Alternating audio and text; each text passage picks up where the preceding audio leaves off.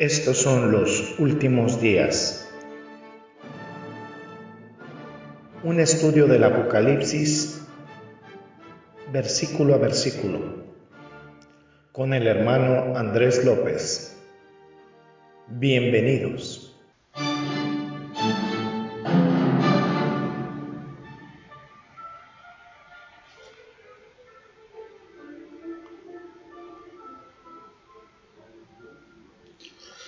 Bienvenidos, amados hermanos y amados eh, radioescuchas que tienen el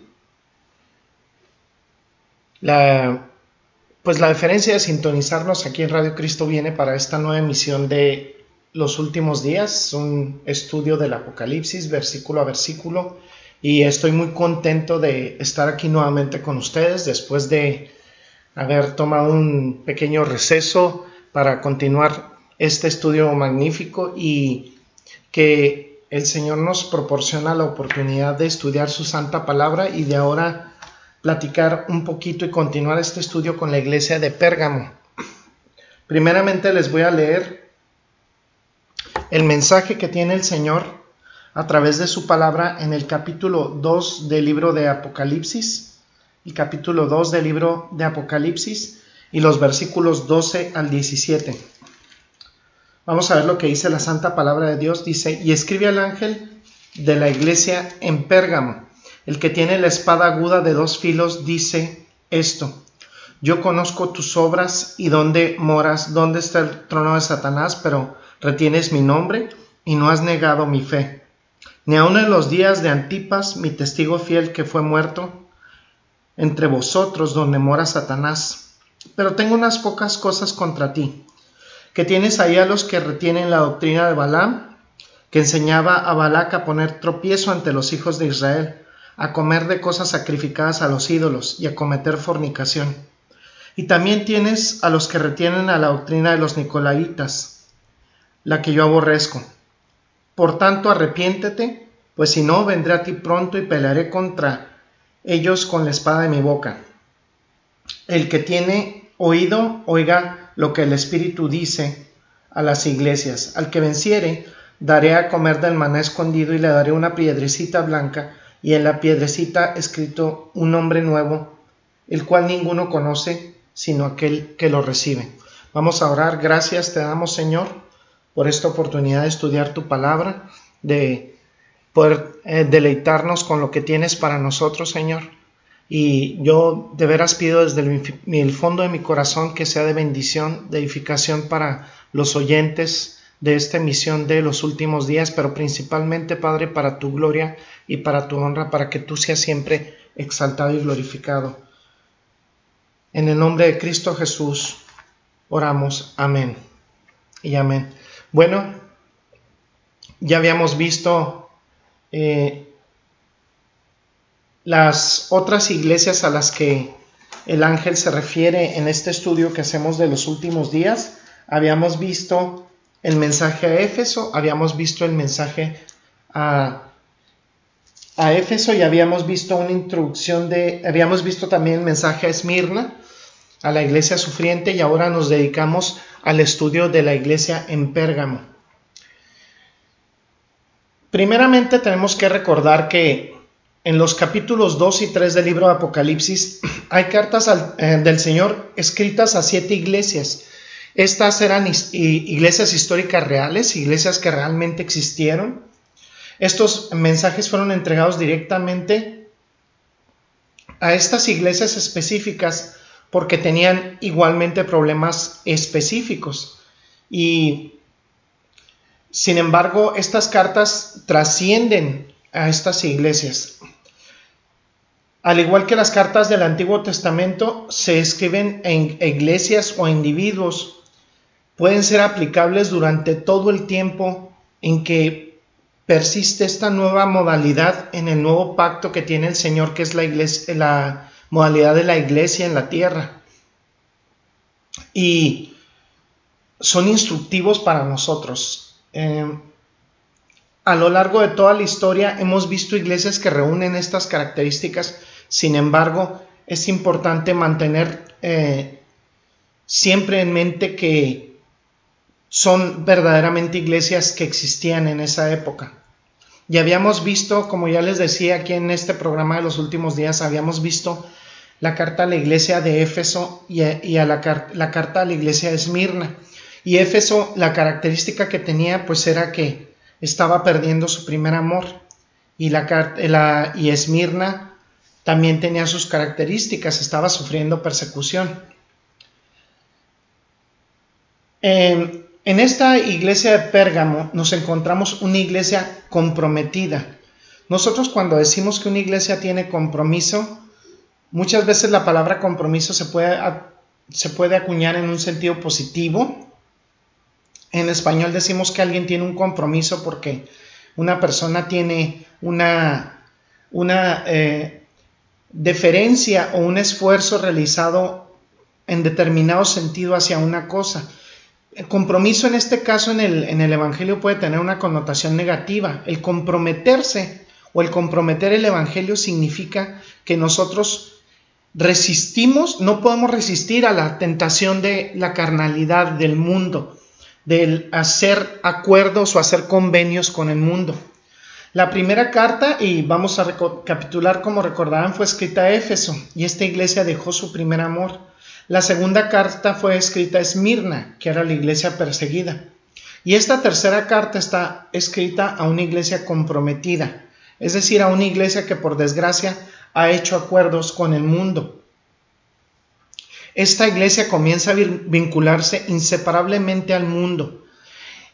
Esta iglesia ha decidido que puede mantener un tipo de credibilidad cristiana y también asociarse con los pecados del pasado o con los pecados del mundo. Pérgamo es una imagen de cualquier iglesia que corteja al mundo, que le hace un guiño al mundo.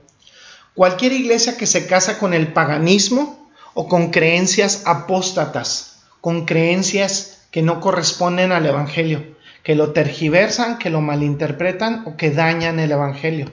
Ese es el tipo de iglesia de la que se habla aquí en Pérgamo y es una situación bastante triste. Eh, la iglesia de Pérgamo también es la imagen de cualquier creyente en un sentido extenso que se casa con el mundo, que y, lo vamos a ver un poquito a, a, continuación durante este estudio. A medida que revisamos estas cartas, notamos que todas prácticamente tienen los mismos componentes y vamos a dar un pequeño repaso a cada uno de los componentes. Y al hacerlo, vamos a ver cómo esta carta se despliega ante nuestros ojos. Primeramente está el corresponsal, o sea, la persona eh, que escribe. Y en el versículo 12 dice al ángel o al líder o al mensajero, la persona que llevará esta, casa, esta carta perdón, a la iglesia en Pérgamo. Probablemente a uno de los pastores, entonces aquí se denomina el mensajero. Dice de la iglesia de Pérgamo y dice escribe. Jesús le está diciendo al apóstol Juan que escriba. Juan es el redactor, es quien toma la pluma, por así decirlo, y pone las palabras que Jesús le da, inspirado directamente por Jesús, por el Espíritu Santo. Dice el que tiene la espada afilada de dos filos, que la espada de dos filos, y qué curioso, una de nuestras emisiones aquí en Radio Cristo viene se llama también así, y estas cartas comienzan con una referencia al autor, y, se denomina una espada de dos filos porque penetra hasta las coyunturas, es una espada fuerte. La verdad siempre es fuerte, amados radioescuchas. La verdad siempre es amarga para quien no quiere corregirse. La verdad siempre confronta. El amor verdadero siempre confronta. El amor verdadero siempre enfrenta. El amor verdadero siempre redarguye. El amor verdadero siempre corrige. Porque no desea que la persona a la que se ama permanezca en el error.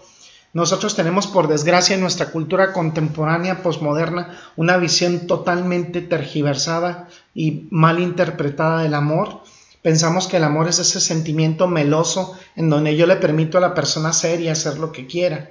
Esto verdaderamente no es amor, esto es compromiso, esto es eh, una actitud tibia que no corresponde a un verdadero amor, a un amor legítimo. Dice esto es típico de la correspondencia antigua, porque dice escribe, eh, escribe. y el autor es identificado como el que tiene la espada de dos filos y sabemos quién es, es el, eh, está en el capítulo 1 y el versículo 16 de Apocalipsis. Vamos a ver el capítulo 1 de Apocalipsis, versículo 16, y dice así, Apocalipsis 1.16. Dice, tenía en su diestra siete estrellas, de su boca salía una espada aguda de dos filos y su rostro era como el sol cuando resplandece en su fuerza. Y ahora vemos en el capítulo 2, versículo 12 del libro de Apocalipsis, dice, y escribe al ángel de la iglesia en Pérgamo, el que tiene la espada aguda de dos filos, dice esto. Jesucristo entonces es el autor de esta epístola. Jesucristo es el autor de esta carta y él dice esto. En este caso podemos notar que la descripción de Jesucristo, en la que se incluye esta característica, determina su autoridad judicial, la autoridad judicial de Jesucristo. Fíjense bien, vamos a ver el libro de Hebreos. les, eh, vamos a ver aquí en, en nuestras Biblias el capítulo 4 del libro de Hebreos, versículo 12. Fíjense lo que dice. Porque la palabra de Dios es viva y eficaz y más cortante que toda espada de dos filos, y penetra hasta partir el alma y el espíritu, las coyunturas y los tuétanos, y discierne los pensamientos y las intenciones del corazón. Y lo dice muy bien, la palabra de Dios es viva y poderosa, es más aguda que cualquier otra cosa que cualquier espada de dos filos. La palabra de Dios sale de la boca de Jesucristo, de su boca, como una espada de dos filos. Es una arma de doble filo que le permite hablar con facilidad, con rapidez y, con y juzgar la maldad, moverse de un lado a otro, causar estragos a medida que avanza. Y qué, qué importante es esto cuando decimos la verdad. La verdad cala, dicen la verdad duele porque la verdad nos conmina a vernos al espejo y reflexionar sobre lo que hacemos mal. No nos gusta a los seres humanos cuando nos dicen la verdad, cuando nos dicen que tenemos que eh, dar un giro de 180 grados y, y cambiar nuestra vida. No nos gusta. Es un instrumento de juicio por parte de Jesucristo que recae sobre quienes lo merecen. En el capítulo 19 de Apocalipsis vemos la misma imagen en el versículo 15. Fíjense bien, vamos a ver Apocalipsis 19:15. Apocalipsis 19:15 y dice lo siguiente, fíjense bien, dice, de su boca sale una espada aguda para herir con ella a las naciones, y él la regirá con vara de hierro, y él pisa el lagar del vino del furor y de la ira del Dios Todopoderoso. Aquí lo vemos, eh, sale una espada aguda para que hiera las naciones, es una espada de juicio. Eh, se abre precisamente en este capítulo 19, en el versículo 11. Fíjense bien, Apocalipsis 19, 11 dice, entonces vi el cielo abierto y aquí un caballo blanco y el que lo montaba se llamaba fiel y verdadero y con justicia juzga y pelea. Aquí ya tenemos la imagen de Jesucristo, no como vino la primera vez, en humildad, esperando dispensar toda gracia, toda misericordia. Aquí viene en una faceta de juicio. Es una espada de juicio y sus ojos son como llamas de fuego.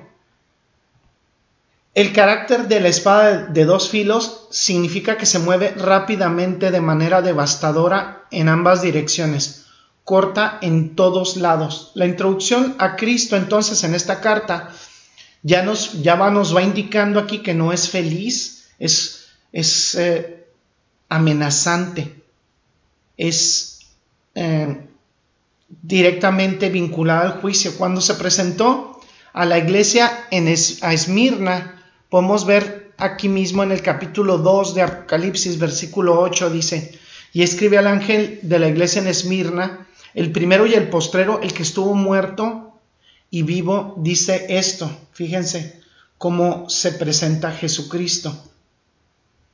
Esto es alentador porque algunos en la iglesia de Esmirna recordamos en ese estudio, estaban muriendo por la fe en Cristo y por la fe de Cristo. En esta carta, eh, luego en la iglesia a Éfeso, él se presenta simplemente como el que sostiene a los siete líderes en su mano y se mueve entre las iglesias que están representadas por los candeleros de, oro.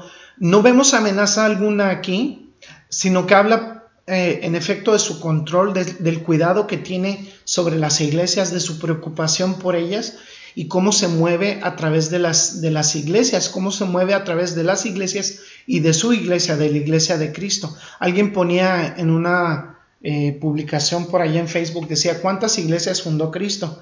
Solamente fundó una, la iglesia de Cristo, o sea, no fundó ninguna otra, y él fue el fundador. Lógico, él le pasó a, a Pedro esta, esta batuta un poco para hacer esa representación humana, pero el fundador de la iglesia es Cristo y él protege a sus líderes. Y aquí vemos en este caso, en esta tercera iglesia que, analizamos, la primera introducción negativa. ¿Por qué? Porque en este caso esta iglesia enfrenta juicio. Es una introducción de Cristo, una introducción correcta sobre la iglesia de Pérgamo. La iglesia de Pérgamo estaba en grave peligro y podemos determinar que este peligro vendría del mismo Señor Jesucristo, porque Él es el que empuña la espada. Esta espada en particular es la espada de juicio que usa para matar enviar al infierno a los que desobedecen al Señor Jesucristo.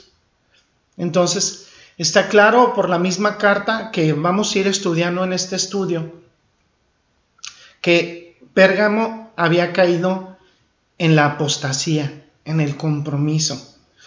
Pérgamo obviamente era una iglesia dividida, compuesta, perdón, principalmente por gentiles, quienes habían sido convertidos del paganismo. Sin duda se, se habían convertido a Cristo. una gran transformación, podemos suponer incluso un avivamiento. Digamos que los tiempos en esa iglesia han cambiado y ahora se han vuelto, por desgracia, atrás y han recogido algunos de sus hábitos paganos. Nosotros cuando somos nuevas criaturas, debemos sin duda evitar eh, a toda costa tener nuestros hábitos de la vida anterior. Debemos ser nuevas criaturas. Pero fíjense cómo, cómo vemos que esta iglesia, por desgracia, esta iglesia en Pérgamo, se ha casado con el mundo, por así decirlo. Eh, están en peligro de juicio por parte del Señor de la iglesia, que es Jesucristo. Vemos un desastre que se avecina en el horizonte. Si miramos hacia atrás en lo que sucedió en la iglesia, en la historia de la iglesia, podemos entender este tipo de cosas. De cosas. Podemos analizar la historia del cristianismo en el mundo occidental. Podemos ver y, ser testigos de que eh, explica muchas iglesias que se volvieron mundanas. Y miren, miren lo que sucedió. Por ejemplo, en un periodo de tiempo y dando un pequeño una pequeña introducción histórica antes de terminar esta emisión. Digamos que entre los años 300 y 600 después de Cristo, vivió la iglesia durante el Imperio Romano bajo la dirección de Constantino en esos primeros años. Y en esos primeros años, por desgracia, la iglesia se casó con el mundo. Eh, se, realizó esta, esta situación que se denomina sincretismo, es decir, se, tomaron estos elementos paganos para darle una supuesta identidad o firmeza a la iglesia. Por ejemplo, en esta época empezaron los bautismos de los niños y se hicieron cristianos poniéndoles un poco de agua en la cabeza. Los días paganos de banquetes y borracheras se convirtieron en celebraciones cristianas como la Navidad, como cualquier otro tipo de días santos y el cristianismo se perdió en todo esto. La iglesia empezó a contaminarse, se contaminó muy pronto y de manera muy extensa. Era simplemente una religión estatal, una religión de masas. Y ese probablemente fue el periodo que más contaminó la, historia de la iglesia, porque aquí podemos ver durante este periodo que la mentalidad de Pérgamo es evidente. Bueno, eh, vamos a continuar este devenir histórico en el que vamos a relacionarlo con lo que es la iglesia en Pérgamo. Y, pero antes me gustaría dirigirme a ti, amado Radio Escucha, que por alguna razón estás escuchando esta emisión y que no tienes a Jesucristo en tu corazón. Eh, Jesucristo no vino para darte prosperidad, para resolver tus problemas, para resolver tu situación. Nosotros, como seres caídos, como seres que estamos en pecado, nuestro destino final es el infierno. Jesucristo es la salvación para tu alma, porque sin Jesucristo tu alma, por desgracia, tiene un solo destino y es el infierno, el lago de fuego que está preparado para el diablo y sus ángeles. Es una realidad triste, es una realidad amenazadora, sin embargo es muy real. Viene contenida, eh, yo te invito si quieres alguna vez ver los capítulos 19, 20 del, del libro de Apocalipsis y vas a poder ver lo que es el juicio contra quienes no tienen a Jesucristo. Por tanto, eh, yo te invito esta vez a que eh, aceptes a Jesucristo en tu corazón. ¿Cómo puedes hacerlo? En la intimidad de tu cuarto, en la intimidad de tu recámara, en tu casa. Incluso si quieres, invita a tu familia. Pídele en oración eh, que entre a tu corazón y que mantén siempre en cuenta que este es un compromiso personal, que Jesucristo viene para salvar tu alma, la salvación es personal. Y pídele y arrepiéntete de tus pecados y pídele eh, que salve tu alma del infierno. Y Jesucristo lo hará seguramente. Él te proporcionará su Santo Espíritu y tu vida será transformada. Tu vida será transformada para que vivas una vida de obediencia, para que le consideres como tu único y suficiente Señor y Salvador. Hoy es el día de salvación. No esperes a mañana, nadie tiene garantizado el mañana. Eh, podemos morir en cualquier momento, nadie tenemos garantizada la, la vida terrenal, podemos morir en cualquier momento y todos somos seres eternos. La diferencia es dónde vas a pasar tu eternidad. La puedes pasar en, en, el cielo sirviendo a Jesucristo o la puedes pasar en el infierno atormentado en el fuego eterno. Entonces, eh, la decisión es tuya, pero yo te invito verdaderamente en el fondo de, mi corazón, a mí me duele el saber que hay personas que no tienen a Cristo en su corazón y es que eh, el Espíritu Santo de Dios pone ese sentir en nosotros porque Dios no quiere que nadie perezca, sino que todos procedan a arrepentimiento. Vamos a orar para despedir esta emisión. Gracias, eh, bendito Padre, por darnos este espacio en Radio Cristo Viene y en eh, los medios digitales que tú has dispuesto, Señor, en estos podcasts para diseminar tu palabra, Señor, para ser como ese sembrador que eh, avienta la semilla, Señor. Y esperemos que caiga siempre, Señor, en estos suelos fértiles, de, en todos estos corazones dispuestos a servirte, a exaltarte y a glorificarte, Señor. Gracias, Padre, porque nos muestras que no debemos tener compromisos con el mundo, que debemos, de ser puros y santos delante de ti, y gracias, Padre, porque has tenido misericordia de nosotros y nos has salvado a quienes estamos en Cristo. A quienes no, Padre, eh, concédeles que si está dentro de tus planes y de tu voluntad, vengan a ti, Señor. Te exaltamos, amado Señor. Gloria sea a ti en el precioso nombre de Cristo Jesús. Oramos. Este es eh, su programa Los Últimos Días. Los esperamos en la siguiente emisión. Bendiciones. Gracias por su sintonía. Lo esperamos en el próximo episodio de Los Últimos Días, un estudio del Apocalipsis versículo a versículo. Hasta luego y bendiciones.